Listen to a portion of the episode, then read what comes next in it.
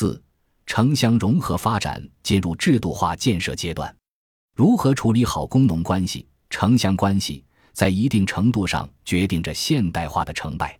二零一九年五月，中共中央、国务院关于建立健全城乡融合发展体制机制和政策体系的意见（以下简称“融合意见”）引发，围绕重塑新型城乡关系、走城乡融合发展之路、促进乡村振兴和农业农村现代化，提出以下意见：第一，提出推进城乡基本公共服务普惠共享的六项措施。一是建立城乡教育资源均衡配置的机制，促进各类教育资源向乡村倾斜；二是健全乡村医疗卫生服务体系，通过鼓励县医院和乡村的卫生所建立医疗共同体，鼓励城市大医院对口帮扶或者发展远程医疗，来缓解农村居民看病难、看病贵的问题；三是健全城乡公共文化服务体系。提高服务的覆盖面和适用性。四是完善城乡统一的社会保险制度，加快实现各类社会保险标准统一、制度并轨。五是统筹城乡社会救助体系。六是建立健全乡村治理机制。第二，提出完善农村土地改革三项制度：一是农村集体经营性建设用地入市制度。融合意见。允许农村集体经营性建设用地入市，允许村集体依法把有偿收回的闲置宅基地、废弃的集体公益性建设用地转变为集体经营性建设用地入市。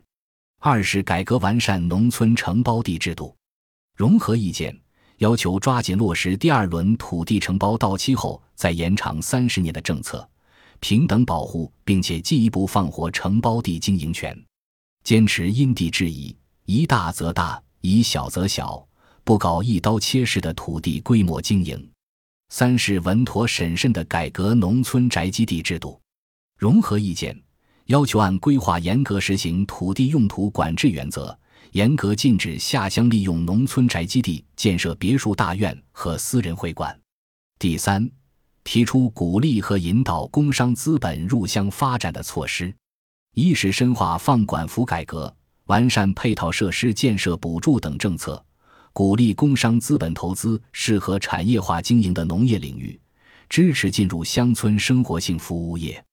二是探索在政府引导下，工商资本与村集体的合作共赢模式，发展壮大村级集体经济，并通过就业带动、保底分红、股份合作等多种形式，让农民合理分享全产业链增值收益。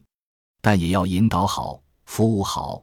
保护好工商资本下乡的积极性，设立必要的防火墙，不能负了老板，丢了老乡。第四，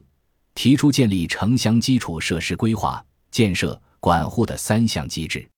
融合意见提出加快实现城乡基础设施统一规划、统一建设、统一管护，要先建机制，后建工程。第五。提出促进城乡产业协同发展的四项举措：一是构建农村一、二、三产业融合发展体系；二是适应居民消费升级趋势，制定便利市场准入、加强事中事后监管政策，制定相关标准，引导乡村新产业改善服务环境，提升品质。三是，在年度新增建设用地计划指标中安排一定比例支持乡村新产业新业态发展，探索实行混合用地等方式。四是严格农业设施用地管理，满足合理需求。第六，提出统筹提高农民工资性收入、经营性收入、财产性收入、转移性收入的四项措施。建立健全城乡融合发展体制机制和政策体系，对于我国城乡一体化意义重大，体现了以人民为中心的内在要求。不管城镇化发展到什么程度，农村人口还会是一个相当大的规模，三农问题不会随着城镇化而结束。只有推动农村与城镇互促共进、城乡融合发展，才能不断拓展发展空间，为国家发展提供强大动力。